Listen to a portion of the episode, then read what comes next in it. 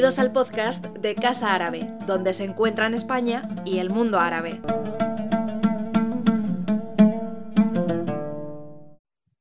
So, buenas tardes, good afternoon, masal khair. Welcome to this 10th lecture of Aula Árabe Universitaria program. We are joined today by Carmen Dija, activist and associated professor of public administration at the American University of Beirut to whom I would like to extend our gratitude for accepting to participate in this session. Thank you very much, uh, Carmen. Uh, we know you just uh, arrived from another online meeting, and tomorrow you will have your your other session in Aula, sorry, in Aula Mediterranea, which is the kind of sister program of Aula Árabe, but in the in the um, IEMED, the Institute of the Mediterranean Studies. So once more, thank you very much for, for making a bit of time to be to connect today uh, with us um, in spite of your, your tight agenda. I will have loved you to, to have you in, in Madrid, in Casa Árabe, in our premises, but hopefully soon, as we, as we mentioned. So um, Carmen Geha is going to talk about um, studying in Lebanon, challenges for Syrian uh, refugee children, um, from Casa Árabe, we have been following up the, the situation and the issue of refugees in the Middle East and its impact in the region in the last, in these last last years in different roundtables mm, and lectures. So, um, so it's quite relevant uh, to analyze today 10 years after the, the beginning of the Arab um, uprising of the, or the so-called Arab Spring, when we are organizing also a series of conferences um, looking back to what has been this decade of changes and, and the challenges for the future to, to see the implication this is having also in the field of education and in particular in, in the education of children, no? whose choices for, for the future depend, depend on this. Um, so in that sense, host countries like Lebanon, that we are going to talk about today, have been or are bearing um, a heavy burden as a consequence of the arrival of Syrian refugees from the conflict of Syria. And, this has been prolonged for, for these 10 years. Um, and as mentioned, it's, partic it's of particular in, interest and importance to see the impact this is having on the, the, education of refugee children who are even arrived 10 years ago or have been born already in, in this situation and, and as such are following their school years, um, not only in difficult conditions, but also in a country with, with a, a social and sectarian structure and education policies different to, to what was their country of origin also. So to analyze these issues, we will have um, our guest speaker today. We are organizing this talk in collaboration um, with the BA program in modern languages at Nebrija University who are connecting from the university classroom today. So next I will pass, um, I would like to pass the floor to Laura de la Parra Fernandez, director of the BA program at, and professor at Nebrija University, who will be the one introducing um, Carmen Geha's lecture in the framework of, of, their, of their program of studies. So, but before before that, um, let me just remind you some practical issues for the audience in Spanish. So, buenas tardes y bienvenidos a todos de nuevo.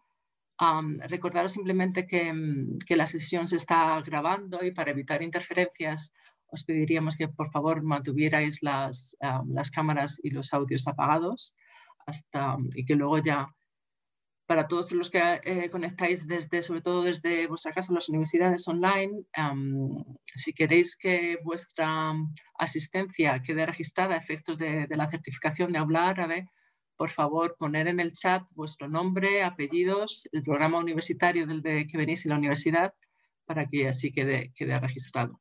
Y luego, tras la conferencia de, de la profesora Yeja, podéis hacer preguntas también a través del chat tanto en inglés como en español y yo se la, traslade, se, se la trasladaré a, a, ella. Pues nada, muchas gracias por vuestra participación y gracias también Laura por, por vuestra colaboración desde la universidad y nada, cuando quieras, bienvenido. Gracias. Thank you. Okay. Muchas gracias.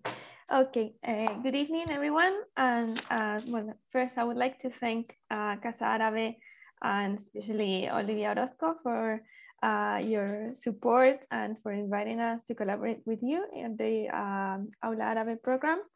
And I would also like to thank Carmen Geha for being here with us today. And I uh, thank our students also for uh, attending this talk and I hope that you make the most of it.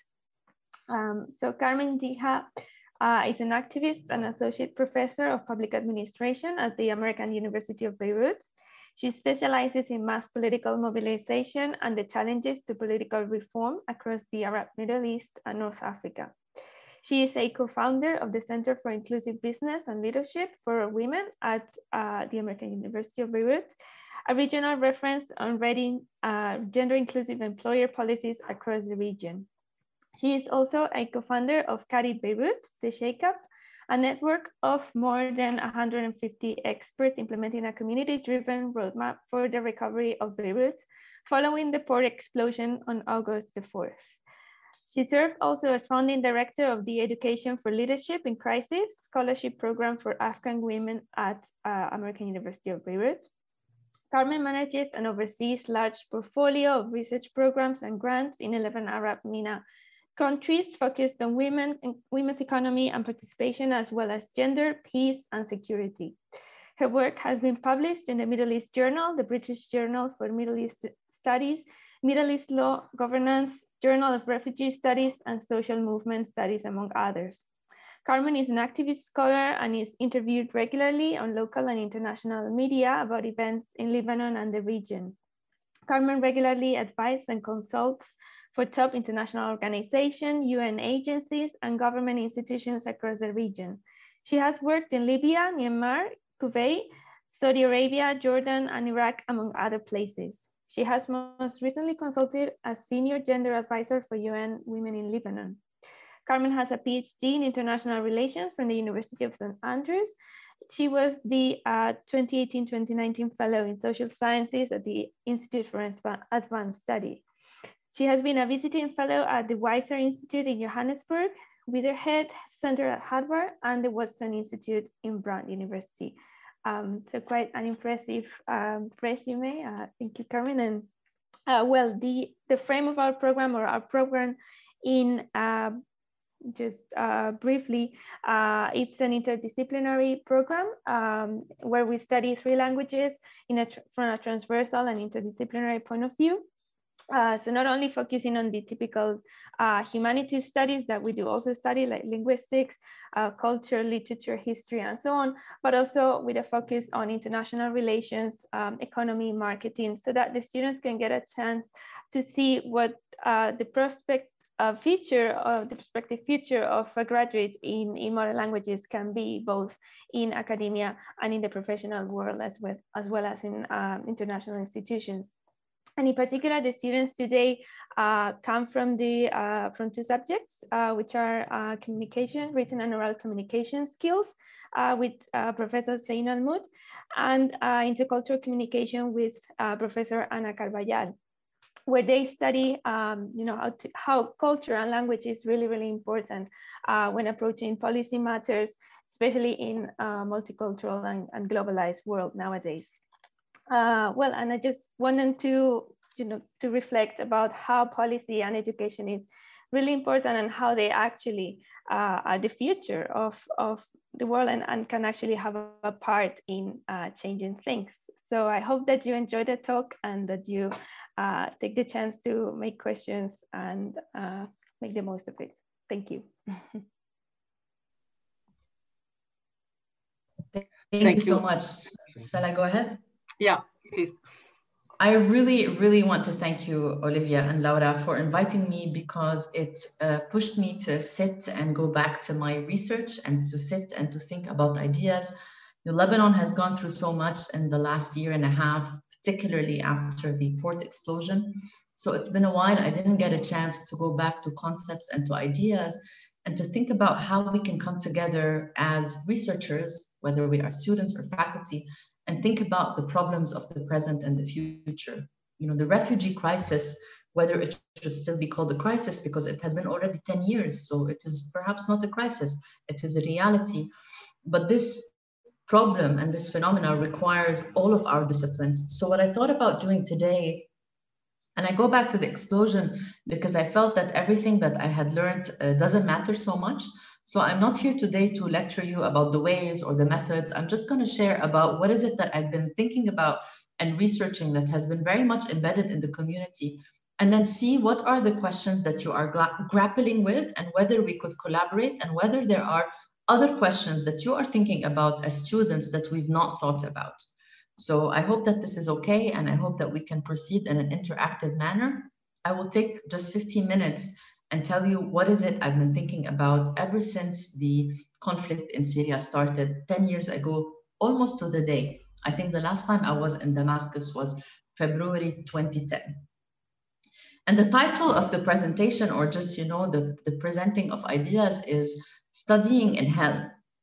And I didn't get the word hell because I wanted to say hell, but because the uh, Lebanese president of the Republic, General Michel Aoun, on September 10, uh, six weeks after the explosion, told the press that if Lebanon would not be forming a government, uh, it would be on its road to hell.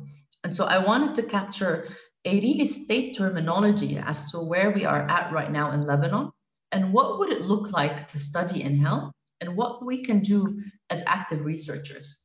So I will talk a little bit about the politics of hell, just to give you a background. And if I go more than four minutes, you should stop me. But just to give you a background about what is happening, it is not my intention to position Lebanon as exceptional. I think that there are various variations of hell, you know, people that are forced to migrate, to leave their homes, uh, to flee violence and persecution are not on vacation. So they are in different types of hell, the worst of which may be Lebanon. But I don't mean here to draw a picture that is very particular for Lebanon, but rather about young people that need to leave their homes, that need to adapt to a new language and a new structure, and what that looks like for them. So if I become too Lebanon, if I'm too Lebanon focused, please draw me back into whether you are researching other parts of Europe and the Middle East and North Africa, or if the variables that I discussed that are related to Lebanon strike a chord, such as language, citizenship, education, then tell me if this echoes with your area of research. So I would start with a brief overview, and then I'll talk about findings that are emerging from a two-year ethnography around schooling, and particularly ninth graders, so kids around 12 to 16 years of age, and then talk about a little bit the future and how young people think about their future. But first, I wanted to kind of put the ball in your court in terms of thinking about this lecture so you don't get bored, uh, because I know that some of you maybe are students and you have to take this class, but just think about, you know, you have to write a thesis or a paper. It's been a decade, 10 years. What do we know about the refugee crisis or the refugee problem? And what is it that we don't know? there is a growing literature on um, the politics of ignorance. So we know the numbers, right? We know that you know one in four students will not finish school. We know that increase in gender-based violence, child marriage, unemployment. We know the numbers, but what is it that we don't know also about these numbers, where there is a nuance and where refugee voices are not brought to the table? So I want you to start thinking about when you're writing a paper or a project or whatever, what is it that we know in terms of a hard number or a hard reality? And what don't we know? What can the EU do to support Syrian refugee education? You are all studying at a university in Spain.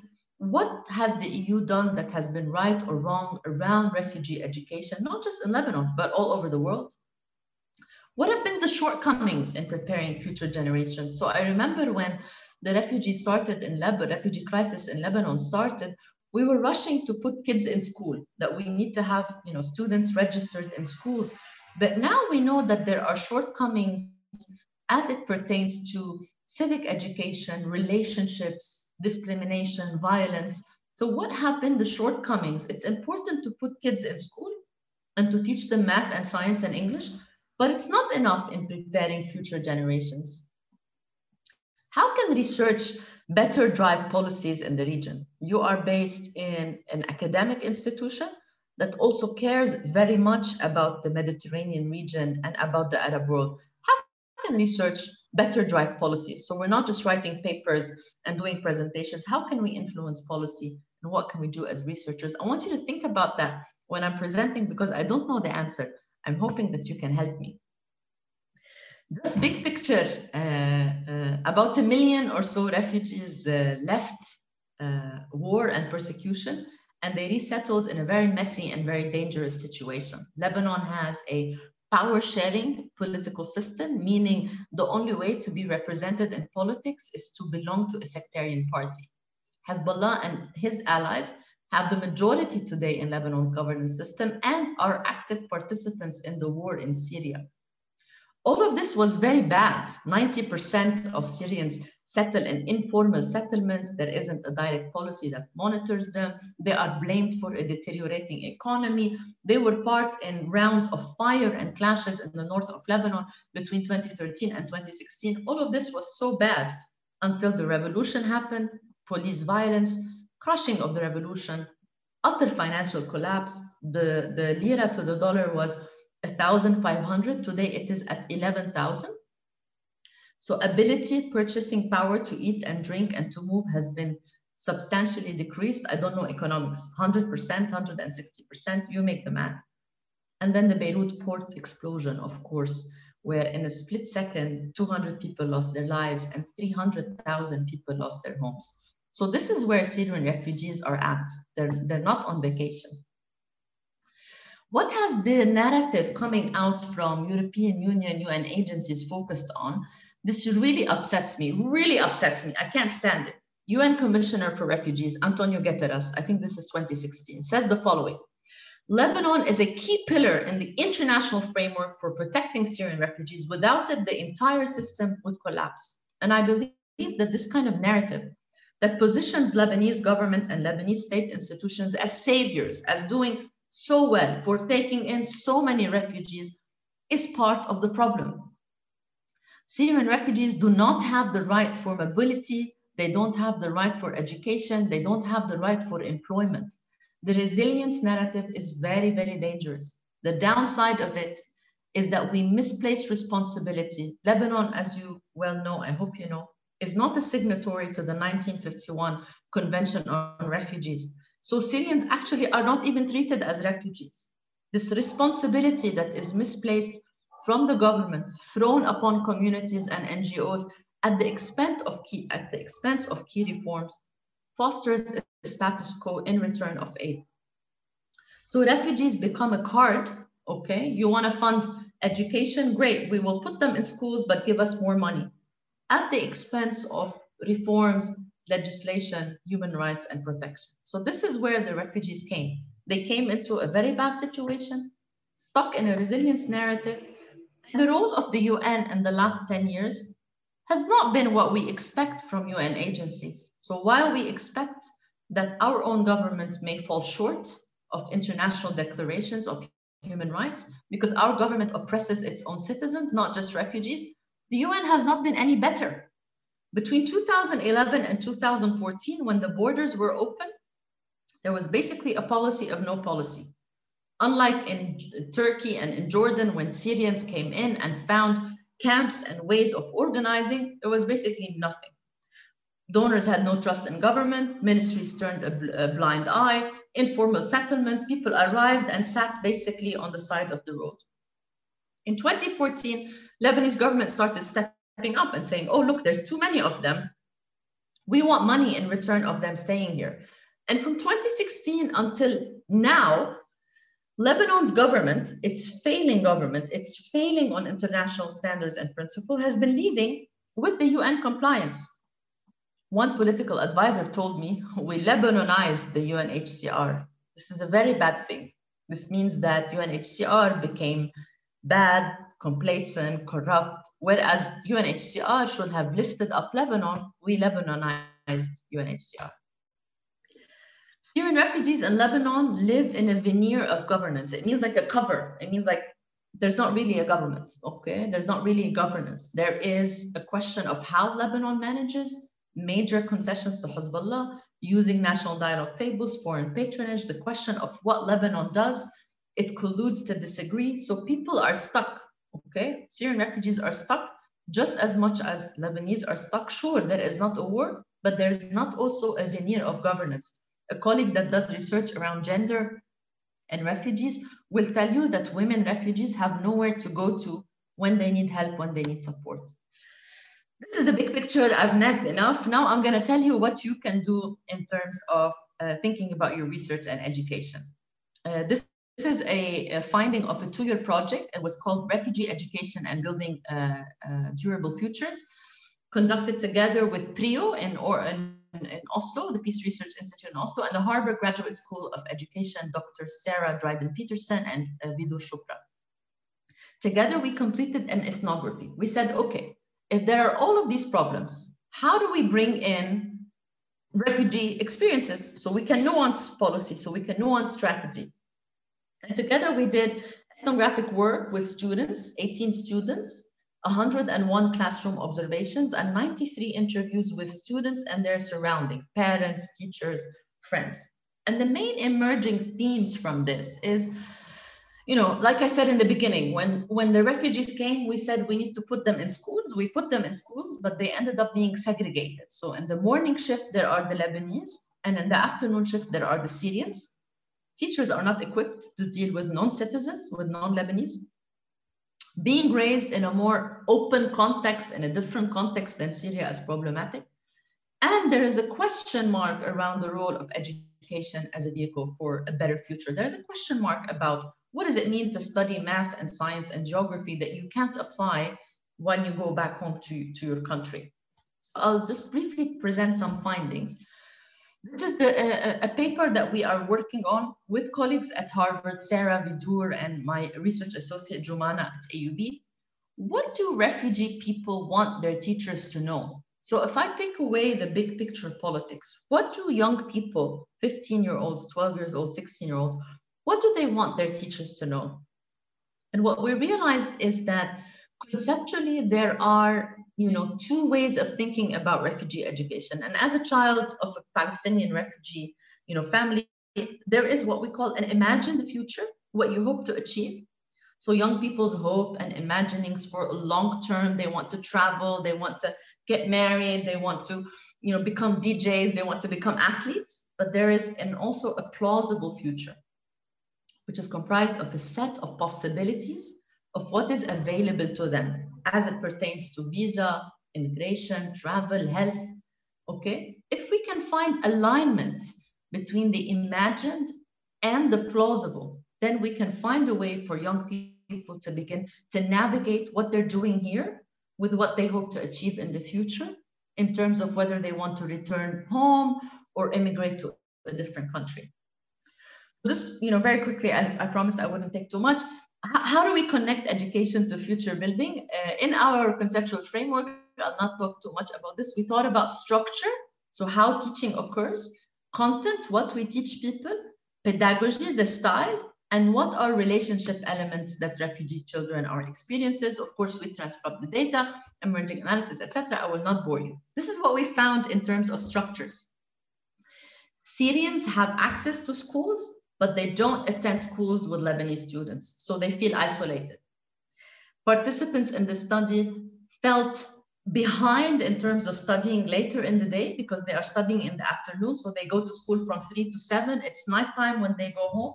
And say so they don't really have a chance to engage in the substantive academic manner that other students in the morning engage.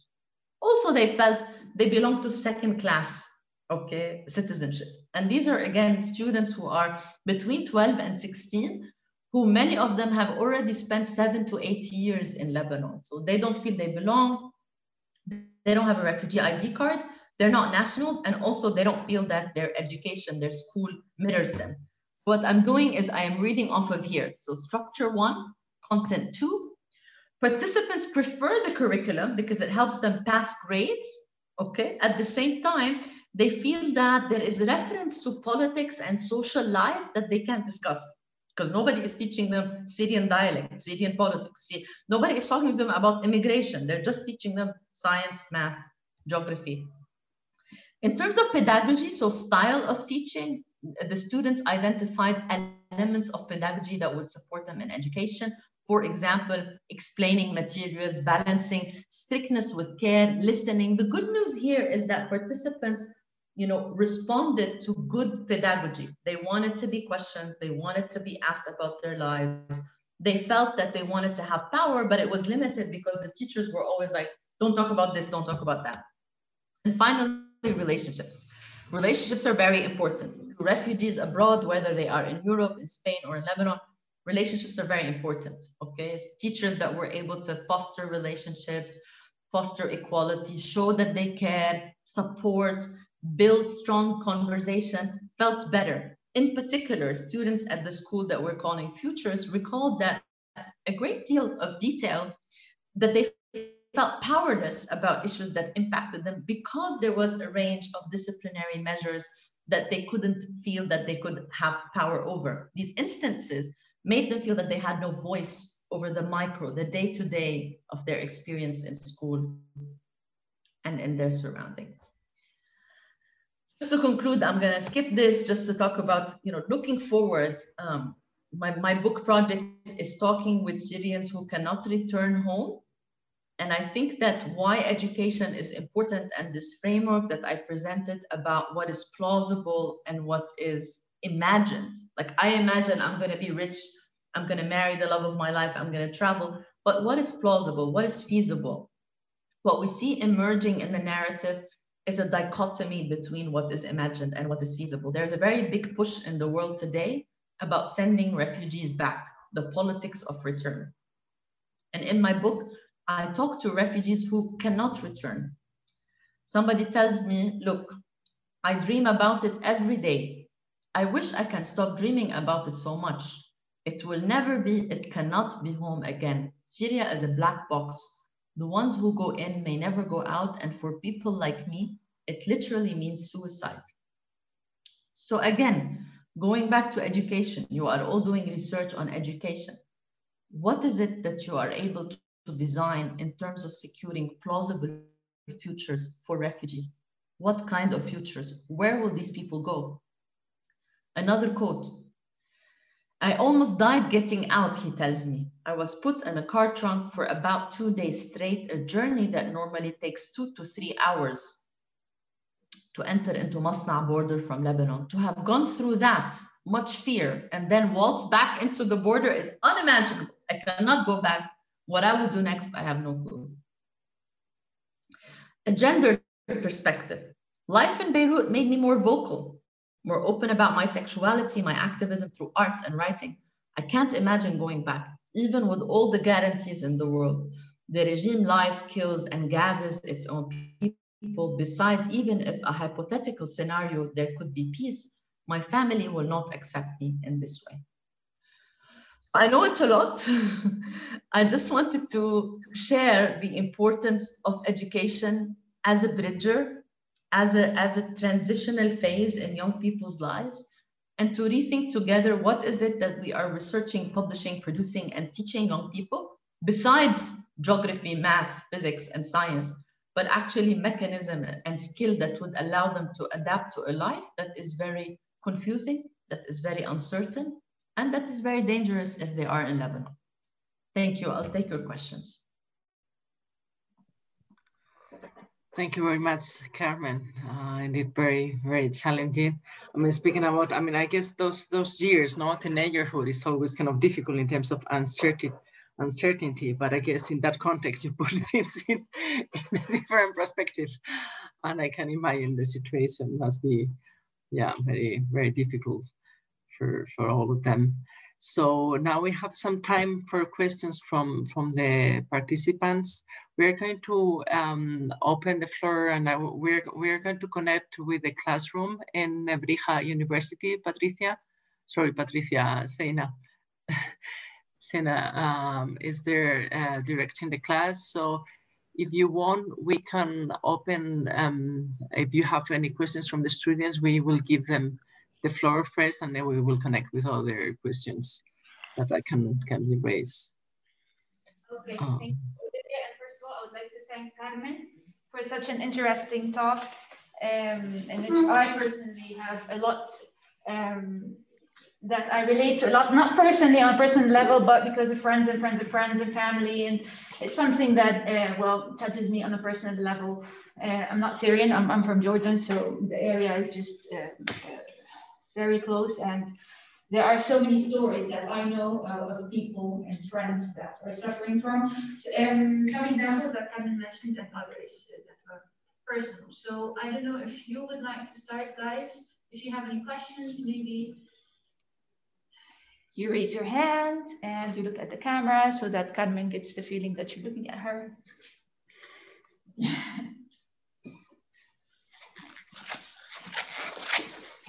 okay, let me let me start with a question because I, I was taking notes of um, not necessarily questions, also comments that well drew my attention while I, I was listening.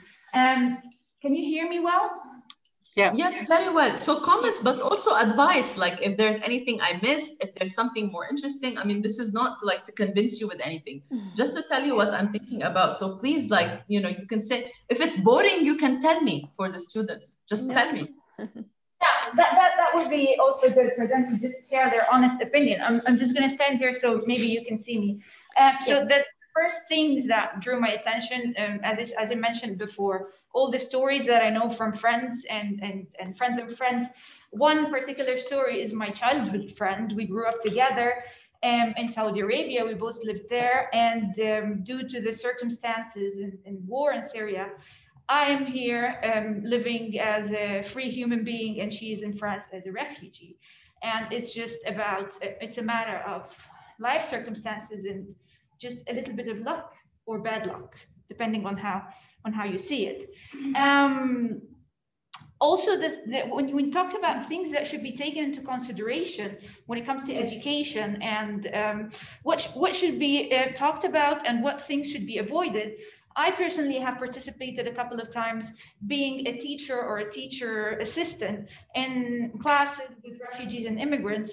And there was this politically correct part um, related to what things to tackle and what things to avoid because these people tend to come from uh, very difficult situations and uh, maybe not don't talk about family maybe don't talk about things that might remind them of um, of their life stories so what do you think to what extent do we have to respect this politically correct um, policy if we can call it a policy to what extent do we need to respect that and to what extent do we have to tackle these topics? That's one. Yeah, th thank you for a difficult question. I, th I think, um, you know, the work I do around sort of inclusion, inclusive policies and around education and gender in particular, I think it's important not to put the onus, like the effort on individual people, right?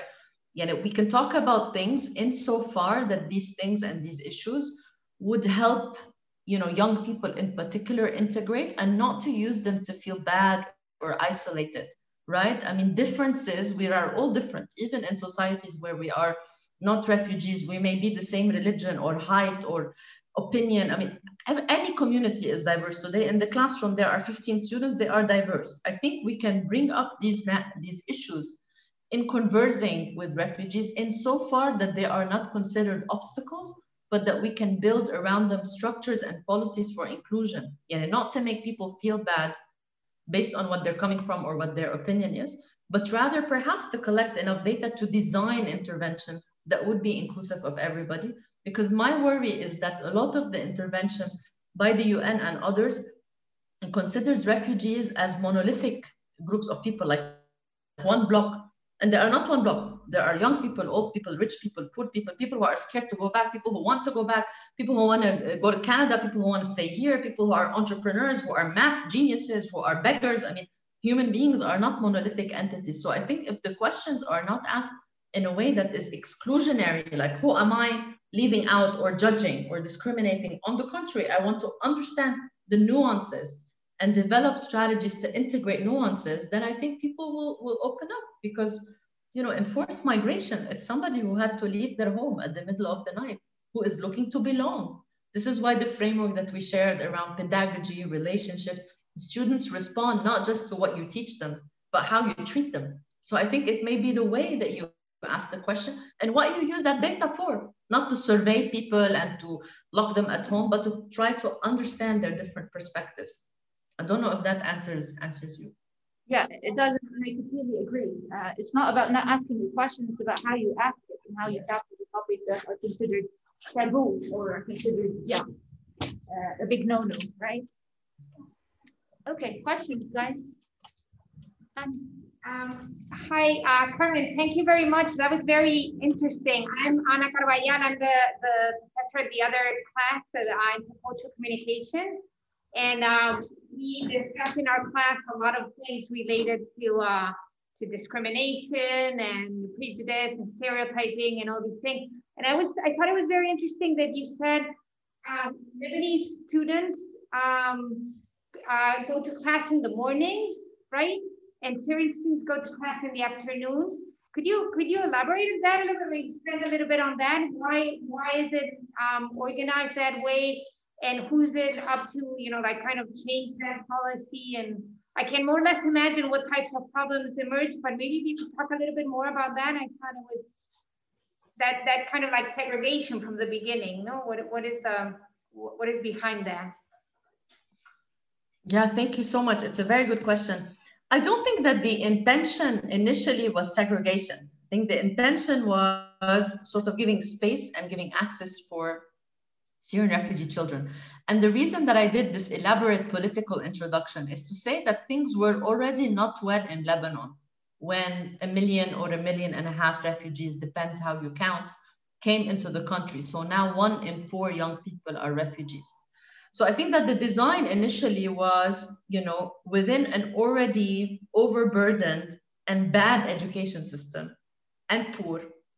Suddenly refugees came, all this funding came. They intended to give them space. But what happens because we are 10 years into the crisis is this segregation, okay, where young people feel, look, we're getting less hours than our Lebanese counterparts you know by the time i mean young people would say by the time we go to sit on the desk you know you know kids 12 13 years old i mean they're eating chips and they're writing on desks and the teachers are tired and you know the imagine like after eight hours of working in an office you then have another shift of an office. So that was a policy that the the, the uh, ministry of education undertook. I do believe it was not ill intended but the longer it lasted, the longer it created this feeling of, of discrimination. And also in the afternoon shifts, like things were like art and sports were cut out. So there was this focus on the most important things to help students to pass, right? Science, geography, math, etc. And so they would feel that the students that came in the morning, you know, played football and played guitar and were able to hang out and have a break. But in the afternoon, like it was a, you know like military service. And and it creates a segregation of course definitely. And it creates you know a lack of empathy. Because remember school i mean when we're 12 13 14 who our friends are who our favorite teacher is you know who we play sports with who we fell, fell in love with all of this is part of the education experience. And what the refugee kids are suffering from is lack of relationships and focus on you need to do well, you need to go, you know, get grades, and then they go back home and they are living in, horrible conditions, really. So they're losing the chance to use education as a vehicle for a plausible future. It stays as an imagined future. Like they think, right? If I study, I do well, I'm going to be an engineer. But how plausible is that? How possible it is? How much they are able to benefit from skills around them, networks around them is very low according to you know what we were able to identify. Mm-hmm. Did I answer you? Yeah, sure. Yes, thank you. So what are you interested in as students? I mean, what, what do you think about? Do, do you know Syrian refugees in, in, in Barcelona or in your school? Have you ever met a refugee? Have you met an Arab? yeah, yeah. I mean, in this case, yeah, because I'm their professor. But... Bueno, bueno, bueno. I'm not sure if, if they have more like Arab contact with our Arabs from me. Sofia and then Martina. Hi, good morning. Uh, Hola. Uh, well, for me, as a refugee, I don't know, but as a Venezuelan, I have, I kind of identified with what we all been through, and it's not just refugees, uh, people with legal illegal papers trying to get by as also Venezuelans. And in some kind of way, I related for what was said because my government is very little to help to my people, especially uh, we are trying to find ways to get by uh, as um, trying to progress, trying to move on, trying to to be better persons and not being um, to be delayed for our conditions at home. So I wanted to know as a modern language student, how could we help integrate our knowledges into the refugees? How can we as modern students um, help those in need to, to, to make a difference? Me? I have to answer this difficult question?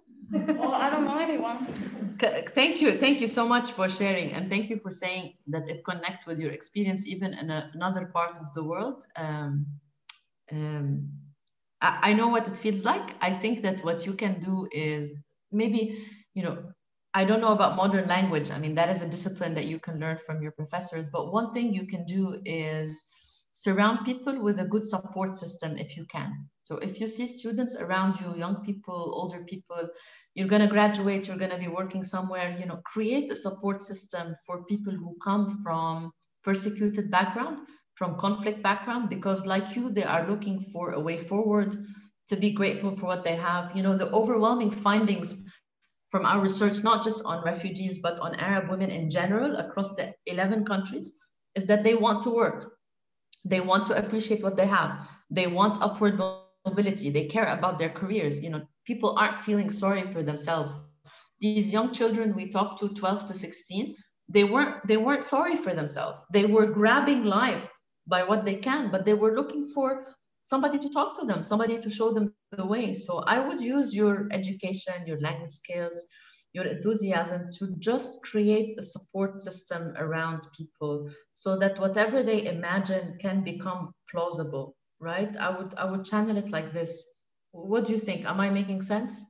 Yes, yes, you are. and you don't have to be from the Arab world, nor Syrian, nor from Venezuela, anywhere but just let's let's catch each other because I think particularly, I mean, all of this data is pre-pandemic. I think especially after the pandemic, the world is gonna be so tough, so tough with vaccine passports and increase in gender-based violence and you know more anti-immigration. So I think what we can do is just hold each other, is use our research, our time, our knowledge. If you're doing modern language or math or Arabic or science, and just like pick each other up so people have a little bit of skills and a little bit of a support system. All the research that I showed, students didn't care about math and geography. They just wanted to talk, you know, they wanted their teacher to love them, to like them, to clap for them. They wanted to play football, you know, they wanted a clean desk because they saw the people in the morning had a clean desk. And they would come home in the afternoon to class and there was like, you know, garbage all around. They just wanted to feel important, okay? It's not about having the best math or language or genius statistical skills i'm very bad at this it's about community i think is what we learn about um, you know the worst probably the worst refugee crisis in the world syrians in lebanon but it's not the only i could think that there are many people who, live, who leave their home who look for community and structure Thank you. Yeah, um, I'm I don't think she can see me, but hi. If you look at the camera. No, I'm like in the corner there, like oh. you can see my I hand. can see your hand and your yeah. shoes. I was gonna ask because I know that like Arabic dialects, they're all different in different places. So I was gonna ask, how does like that affect students? Because I don't know how similar or different uh, Syrian dialect is, or if they study in um, using modern standard Arabic or how does that work? Uh, so you are the experts in Arabic language, huh? I'm, I just live here, but, but Syrian Lebanon dialect is the Levant dialect. It's very similar, but also if you speak um, modern Arabic or written Arabic Fusha, you can talk to anybody in the Arab world. I don't know if that answers you. Yeah, okay. So they wouldn't have like that much problem with the language. No, no. Syria, Lebanon, zero problem. Like when they come here, language is, is not an issue at all um, accent is an issue. You know, we make fun of each other. I don't know in Spain, like Catalonia makes fun of Andalusia, like this kind of thing. But they understand each other, but they make fun of each other based on accent. I don't know if you say tha or kha or right. It's like this. But language-wise, they understand each other. And if you are studying any kind of fusha, you know, anybody in the Arab world can understand you. Yeah. Okay. More questions? Comments? Nothing. Absolutely. I, I have a question, if, if I may. While while they think of another question, I can I can join and then we can we can follow up if you want. I mean, it's in relation to this idea of the segregation. No, you you spoke a lot about uh, connecting or, create, or, or, building up these relationships. No, you said the students are segregated in the schools, but as, as you also mentioned that the refugees in Lebanon are not in camps. No, they are there. So how, can you explain a bit more how, what is the situation if there's other spaces other than the school to interact with the locals and have a bit more kind of and um, find or build up other relationships there? Yeah, so it's very challenging because even before the conflict in Syria, Lebanon had almost three to 400,000 Syrians coming in as seasonal workers. So this kind of moving across the border was not new to the conflict, but of course, after the conflict, it was in increased numbers and increased needs. And Lebanon, because it is not a signature, signatory to the 1951 Refugee Convention, does not recognize these people as legal refugees and so did not organize them in the manner that Jordan and Turkey sort of organized employment and mobility. So most people arrive in informal settlements. There are middle class Syrians, like there are any nationality that are able to settle in the city, put their kids, you know, in good universities, but in general, they are very informally organized and settling, which means that their labor and protection is very informal. And the interaction with Lebanese depends, I think, uh, based on uh, class. So how much you can afford, if, you know, if you're a rich Syrian and you're renting a house in a city, you live like better than anybody. And if you are a farmer who just moved with five kids, and you need to do your papers, it depends very much on the mercy of the employers. So it's uh, it's very chaotic and an unequal situation, I would say, with almost zero protection because the Lebanese government asked UNHCR to stop registering newborns since 2015. And, and the UN accepted. You know what I mean? Like that's what I that's what I was saying in the beginning about the whole governance framework. I mean, you as students, as researchers or activists, you have to push your governments to have better standards of, of human rights in this part of the world. Otherwise, people are just on the street. So that's, I don't know if I answered you, Olivia. Yes, very much. Thank you. I don't know if we have any other questions from the from the classroom or because there, there was a comment, but I think there are no other questions from the from the chat here we do we do have a question here. Uh, yes, so uh, previously talked about how students from Lebanon uh, had the morning shift and then the Syrian uh, refugees had the, uh, the afternoon shift. So I was wondering if at any given time there has been a possibility of maybe the, the school system trying to organize a program to maybe not like have the same shift, but maybe uh, try to include somehow in some way uh, the refugees into the morning shift, maybe with a kind of with any kind of activity or yeah, any kind of any kind of a program that could maybe include them a little bit more and more. I don't know, maybe making uh, making Lebanese uh, Lebanese uh, students interact with them uh, maybe once a week or something so that they could feel more included. Yeah, what's your name? Miguel. Miguel. Pieri? Miguel. Michele, Michele, Michele, it's it's difficult because um, we're talking about uh, the highest refugee per capita in the world. Okay, the registered number are one in four so although I would like to criticize very much our government policy, as you can see, I am very vocal about this. It's very difficult because we're talking about removing people from one shift to another. We're talking about if you got a seat, you know, asking you to give up your seat for somebody from another nationality, or, for example, asking your kids to stay an extra hour to play football. It's very difficult, particularly when the curricula is very competitive. People have to pass, you know, national exams. So I think that there is a lot of informal extracurricular activities like NGOs, you know, Save the Children, these kind of programs where people can sign up their students voluntarily, right, to do artwork or to do whatever music classes. But for the school, is what I was trying to say, it's very pressured because you have, if you're a teacher, and these teachers are not bad teachers, I've interviewed all of them, they're good teachers, but they would tell me, look, I have, you know, two hours to do all of this, and you're getting me extra, extra work. So I don't know of any program to merge them. Again, not because I'm defending the ministry, but the sheer number is just, this is the highest number of refugee proportion to capita in the world. It's very difficult. Now, there are a lot of civil society organizations, uh, TV shows, etc. But as part of the national curriculum, no, there is, it's very difficult to merge because you are asking, I mean, look around you now, you are a class of 15. Imagine your professor comes tomorrow and says, five of you need to leave. You're gonna study at night, we're gonna get, uh, I don't know, people from uh, France to take your class or Venezuela. It's very difficult very, very difficult to, to, to merge, to combine physically.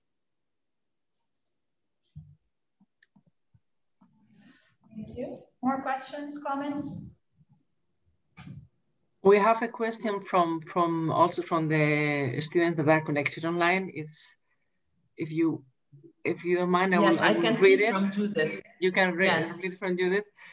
Do you, do you want do you read it or do you want me to? Are you reading it now or?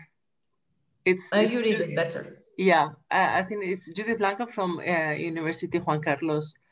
Rey Juan Carlos, she said, Masal Khair, Carmen, I wanted to know if there is any other relevant refugee population others than, than the Syrians in Lebanon, and how do they build relationships among them, among refugees with different nationalities and background? I guess she, she's referring to um, maybe Syrians with Palestinian refugees or Iraqi refugees in Lebanon. Shukran. Yes, perfect. Yes, there is a very big uh, uh, Palestinian uh, population, as uh, Olivia is saying, and also an Iraqi population. There's also a very large uh, population of migrant domestic workers, particularly from places like Sudan. Um, but the relationships are as securitized and segregated as you would imagine. So Palestinians, unlike uh, Syrian refugees, are largely confined to uh, formal settlements run by UNRWA and other Palestinian factions, whereas the Syrian population is much more dispersed. Now, I'm not an anthropologist, so I don't know a lot about the connection and relationships with these, within these communities. Lebanon is a small place, for sure they interact, but the Palestinian case is totally different set of rules and, and regulations and uh, having UNRWA schools, whereas Syrian refugees really have nobody. They are at the mercy of, of somebody telling them, come into the classroom. And remember, all of this is even before Corona.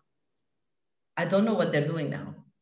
I, I don't know how, how many of them have phones or laptops to study. I mean, it's, yeah, thank you for that question. I don't know if I answered it, but yeah, it's dif different governance. I mean, in terms of literature, it's different governance models. For sure, they meet, there are similar challenges and suffering, but there are different governance mechanisms. Uh, uh, yeah, and each of them are left more vulnerable than the other.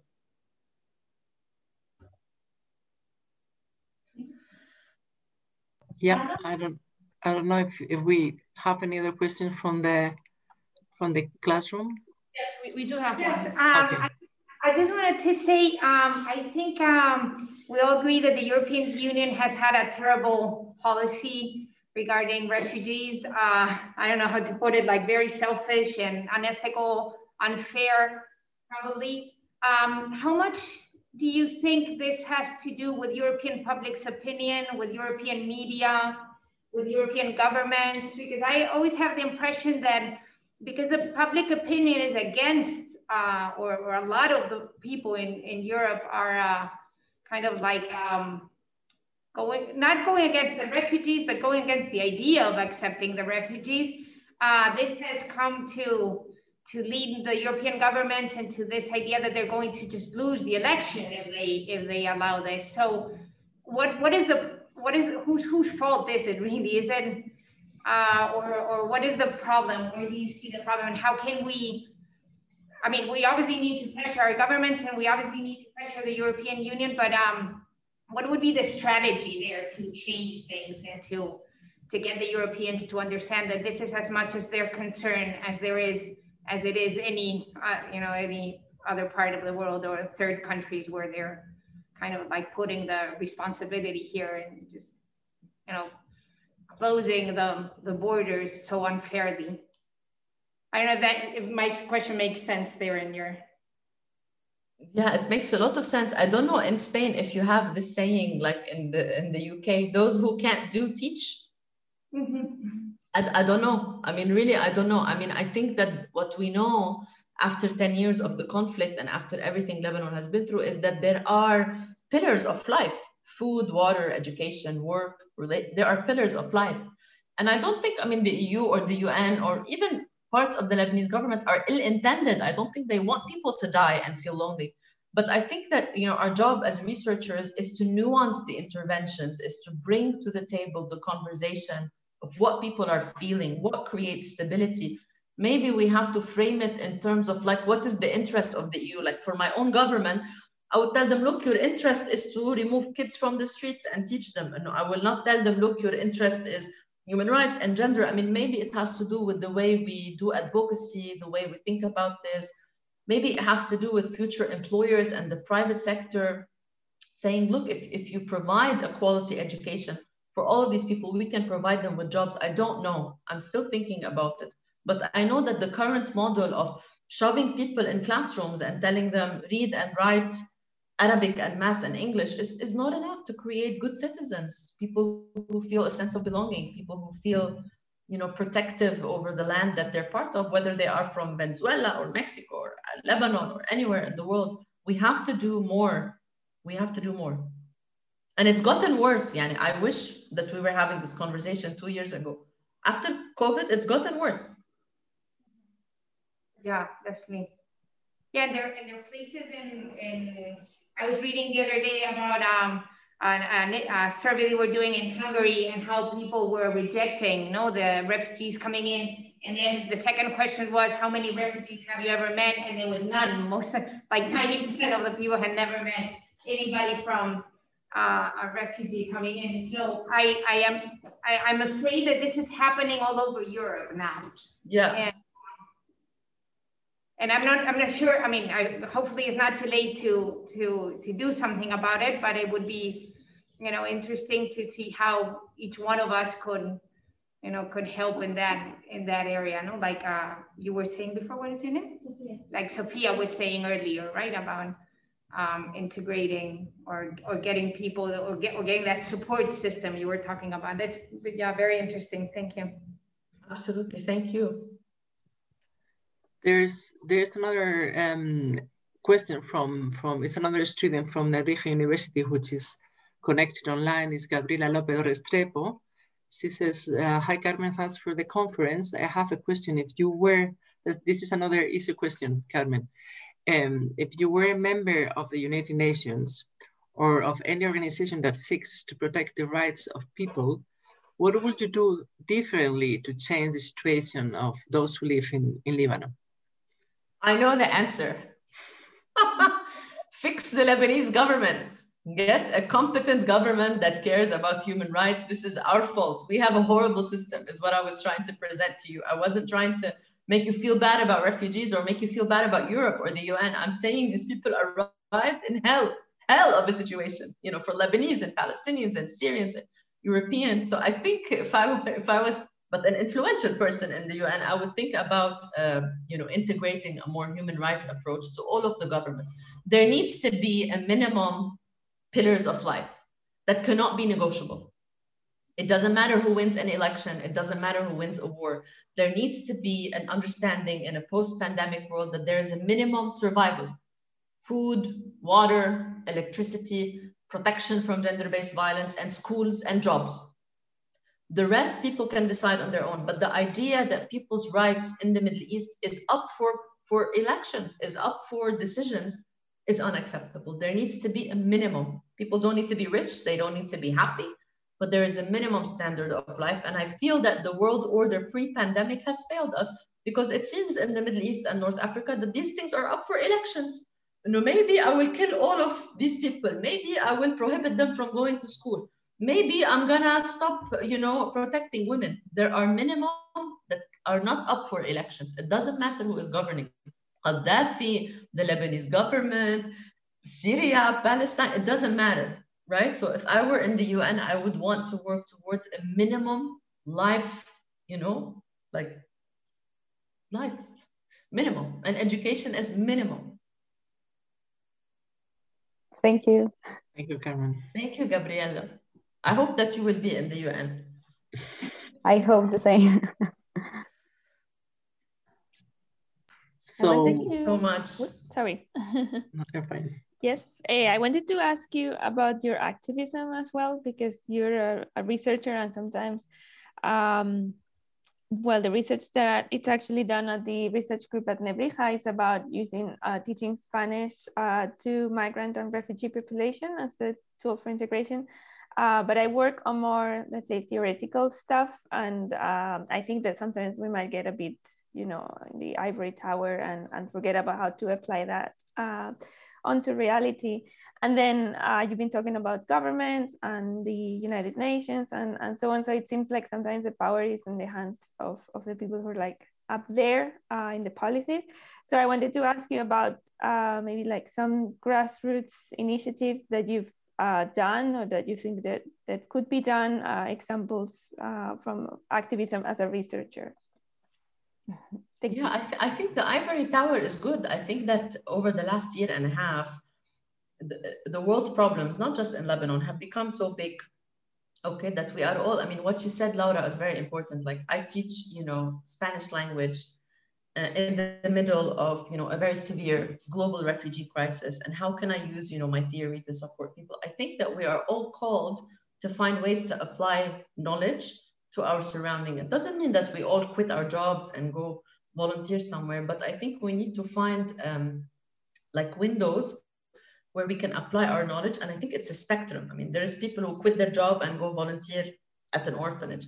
And there's people who want to become politicians and people want to leave the academy to work at, the UN. So in my experience, there's always been a very um, like dyadic relationship between the university and the community, right? I mean, I cannot go to class when there is 3,000 tons of explosives at the port. I can't. I have to find a way if I'm working on gender or refugees to combine the class with, with the community. And I'll send you now an article today. We wrote a colleague in, in analytical chemistry, okay? And she's saying, even I teach science, but after what happened at the, at the port, we have to find a way to connect it. So my activism has been, I don't want to say like I'm an academic expert who went and become an activist, nor the opposite, that I am a street activist who is also a professor. I think they talk to each other and they feed each other. And all of us, no matter how theoretical we are or how mathematical we are, can find a way to, I think, advise and support and be there for communities. I think in COVID, this was very apparent when nurses and pharmacists and social workers and students, everybody was trying to either, you know, cater for people's uh, trauma or helping prevent or buying oxygen tanks. I think um, I think, Laura, this model is inevitable. It doesn't mean that we quit and we go on the street, but I think more and more, especially with recessions, universities will have to say, okay, what do you know? What did you figure out and how we can make use of it? And really that has been my career, but you know, I'm, I'm, I'm in a particularly difficult part in the world because I was doing my PhD when the Arab Spring happened and I was in Libya. So my work has always been inspired by this because my life is extreme but but i think all of us can look outside the window and say if i'm studying language what can i do if i'm studying nursing what can i do if i'm studying science what can i do thank you yeah that can be inspiring for us to as you said i mean this this situation that push us to the limits now also makes us to to also move mobilize us now in that sense So I hope the, the students will take notice of that and will trust on them for, for the future in that sense. Exactly. When I'm going to go retire, the students will take care of the rest. so I thank you so much. Thank you so much for having us. to you. And uh, I guess we, yeah, we, we set an hour and something. We are already an hour and 10 minutes of the, of, of the hour talk. I think for the online conference, we, we like to keep them short. We don't want to abuse too much of, of your time and your patience. We hope, as you said, that maybe we can have you soon in, in Madrid, hopefully, if things get better. And maybe you, you plan to travel to Spain in the coming months, where we can organize something. Um, just going to pass the floor to, to the classroom in case um, take now. We didn't introduce you, Zainab Al-Mahmoud, the professor in the University of Nebrija there in the classroom. Sena, do you want to finish up with something? Any other questions? Or we can close up here if you want. There's a new message. I don't know. Yes, yes, I think. Final question, maybe? If not, I would just like to, to insist one more time on what I think Carmen fin finished um, saying is that I think all of us can do something from our own place. We don't have to change radically our lifestyles or our realms of study or our the way that we're living. We can all do something from where we are. And just one thing that I will take with me as an applied linguist. I'm not into politics. I'm not into um, economy. It's not my my thing. I intentionally avoid these um, areas. But for my um, uh, own path as an applied linguist, I will take with me what you said about asking them about what they want to know. Um, and it's about person like customizing, person making it personal and treating um, all types of students, um, uh, be it a refugee, an immigrant, uh, or just um, people from, from different backgrounds, and try as much as possible to find these points in common, common and see what they want to know and what they want to learn from life and not just separate them because of their backgrounds or, or life circumstances. So I'm taking this, this with me home. Again, thank you very much, Carmen, for, for your talk and for your time. My pleasure. Muchas gracias. Thank you so much for inspiring me. Thank you so much, really. Thanks to you. Thanks to you. Thank you. So good good afternoon to to everybody and, and I hope to to see you in the in the following session. We have the the following session of Aula Árabe will be next week and it will be on Syria, which is, uh, we were talking about the Syrian refugees. This will be about the Syrian conflict 10 years later with Salam Kawakibi, who will be talking about what, uh, what, is, what, is, what is the perspective of the situation of the conflict itself in the country. So thanks um, again to all of you for, for participating and collaborating in what has been a very, very interesting debate. We have some many people thanking in the chat so just to thank you again, Carmen. And thank you, my pleasure. Thank you very much. Goodbye, stay safe.